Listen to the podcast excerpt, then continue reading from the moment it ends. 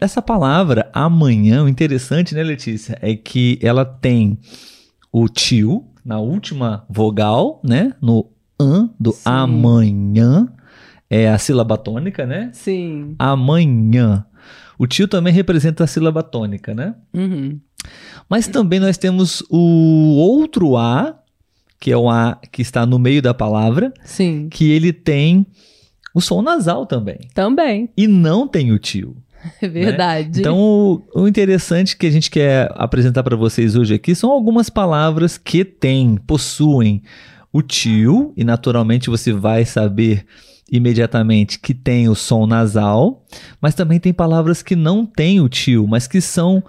é, que tem esse som nasal também, tá?